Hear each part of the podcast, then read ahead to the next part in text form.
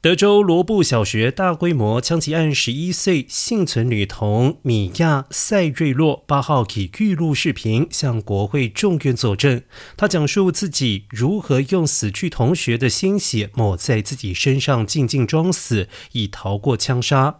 而在多位枪击案受害者以及幸存者家属作证之后，众院当天稍晚以二百二十三票对两百零四票通过枪支管制法案，以回应最近陆续发生的大规模枪击案。法案将提高购买半自动步枪的年龄限制，禁止出售超过十五发子弹容量的弹匣。但是这项法案几乎没有机会在参院过关成为法律。